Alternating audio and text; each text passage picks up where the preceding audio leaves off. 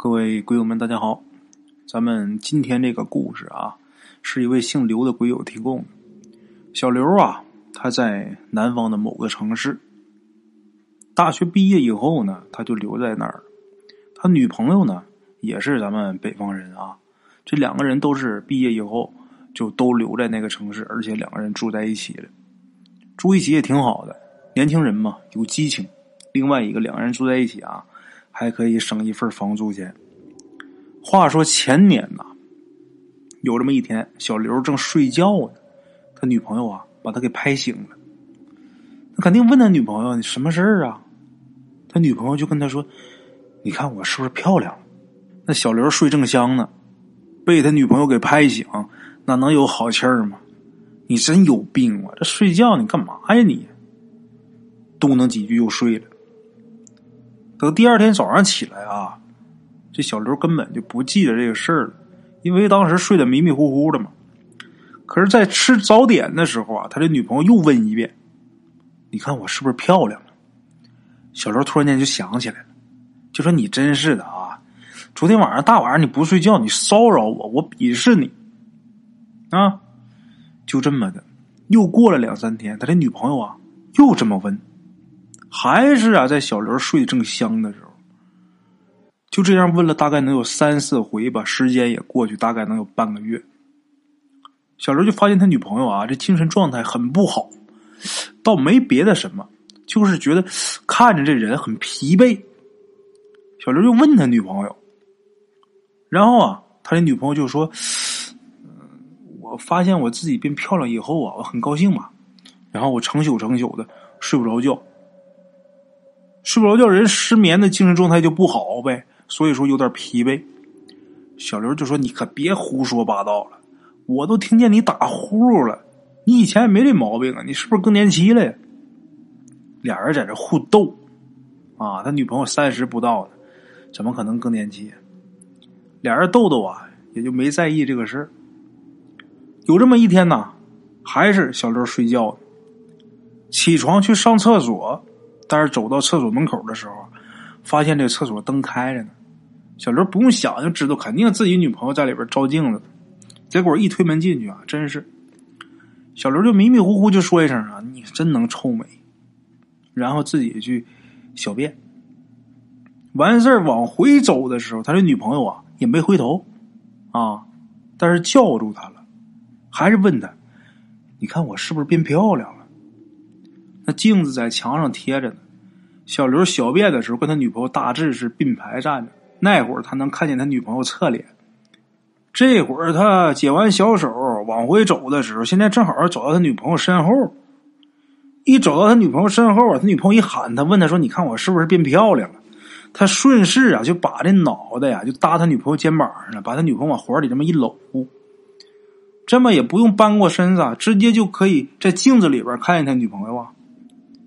结果小刘这一看呢，把小刘吓坏了。镜子里边那女的，小刘完全不认识。这一下，小刘就站直身子了，把他女朋友往过一掰，一掰那肩膀啊，他女朋友转过来了。再一看他女朋友这脸啊，没错啊，他女朋友还是他女朋友。赶紧又看一眼镜子啊，镜子里那女的啊还在，而且正对着他们正笑呢。这会儿他女朋友。是面冲着小刘，镜子里怎么还一个？哎呦，他的女朋友也是被小刘给掰疼了，挺生气的，就问他说：“你干嘛呀？”小刘说：“你看那谁呀？”他女朋友一回头一看镜子，说：“是我呀。”小刘这时候又气又怕，就说：“你可别扯了，你有那么好看吗？”这要平时这么说的话，他女朋友早急了。可是今天没有，他女朋友回头仔细看看镜子里边。镜子里那女的也在看他，看了几秒钟之后啊，他小刘女朋友就说：“对呀，好像不是我呀。”小刘一下就觉得毛骨悚然。一抬头，镜子里这女的啊还看着他们呢。这个男的一般急了啊，就会有攻击行为。这人恐惧到一定程度就是愤怒。小刘顺手抄起旁边有一个拖把。这一下照这镜子啊，就抡过去了，把这镜子给打稀碎。打碎之后啊，再看看地上这个碎片里边，这碎片里边的镜像啊，完全就正常了，没有之前那个女的了。这镜子一打碎之后，小刘他女朋友也好像一下就清醒过来。哎呀，趴在小刘怀里就开始哭啊。小刘赶紧把他女朋友给搀出来。这俩人都很害怕。过了半天呢，才缓过来一点缓过来一点干嘛呀？接着睡觉吧。俩人刚躺下，小刘啊，这还心有余悸的时候，这时候他女朋友啊。电话响了，赶紧他女朋友把电话拿过来一看啊，他爸打的，接吧。这一接呀，可坏了，电话里来了一个什么消息呢？这女孩她爸在电话里边告诉她，小刘他的女朋友有个弟弟，当时十三四岁，就在刚才，这孩子忽然大叫一声，这人就昏过去了。这个他们家离医院很近，等把这孩子送到医院的时候，医生一看，说这孩子死了。一检查是什么问题呢？心脏问题。他们家啊，从来没有过这个有心脏病的人，没有这个遗传。那这孩子怎么突然间就心脏病了呢？而且还突然间就死了呢？这个是事后一对，这孩子忽然间大叫一声，那个时间。就是小刘拿拖把抡这个镜子的时间。那么说，镜子里这个鬼呀，这个女鬼呀，到底是哪儿来？怎么回事呢？这跟小刘他女朋友的父亲有关系。他爸呀，喜欢呃到这个古玩摊啊去淘这些二手的东西和这些古董，真真假假都有，真的也有，假的也有。在不久之前呢。小刘他爸淘回来一个什么东西？这个东西啊，看着是一老物件啊，都包浆了，那证明说没少在手里边盘呢。就是一个长方形骨质的，那么说骨制的那什么东西呢？好多咱们现在知道啊，有这个念珠啊，或者手串什么，也也都是骨制的，有是牛角的。有是什么牦牛骨的，反正各种吧，各种材质的。这骨质的呀，这些东西不少。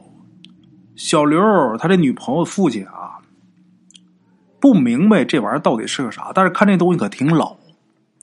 再一打听价钱呢，也不贵，这老爷子就给买回来了。那么说这个东西是一个什么东西呢？这东西是一个人的头盖骨磨的一个长方形，在过去来说啊，这是法器。这是一种法器，人骨的法器。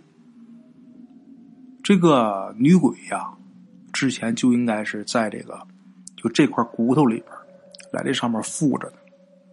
没想到这块骨头让他买到家，惹来了这么大的祸。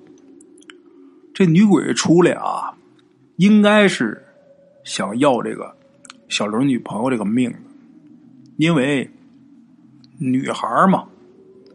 这个阴气比较重，可是没想到呢，这小刘啊挺猛，啊，把那镜子一砸碎之后，把这女鬼给激怒了，没要了这个女儿的命，回去把这个儿子十三四岁这个，估计是给吓死了。就这一下，这孩子一下这一看着啊，这心脏猛的，这这这这一受到惊吓，这人猝死过去了。所以在这儿啊，跟各位听众说一声，有的时候不明来历的东西啊，尽量别往家里边带。你知道它是哪儿来的？过去有一段时间呢，干美发的朋友大伙都知道啊，包括这个岁数稍微大点的，呃，女同志都知道，前十五六年前很流行什么呢？接头发。就这个人头发短了啊，到这个理发店，他给你弄的假头发，一绺多少钱？然后拿那铁扣往上一捏，这就给你嫁接头发。还有编的，不用铁扣啊，弄完之后看着是挺好看的，短头发一夜之间就变成大长头发。那么说接上是挺好看的，你知道这头发是谁的呀？你知道这头发之前的那主人他死没死啊？头发那玩意儿，你就放一百年它都不烂。你说这头发如果是他几十年前收的，而且几十年前卖头发那人现在已经死了，一个死人头发你接你自己脑袋上，你说你能不能好？你就琢磨这事儿啊。所以说啊，不知道来历的东西啊，尽量别往家里边带，也别往自己身上捂着，别给自己找麻烦啊。好了，各位老铁们，如果大家喜欢这故事的话，欢迎点赞、评论、转发。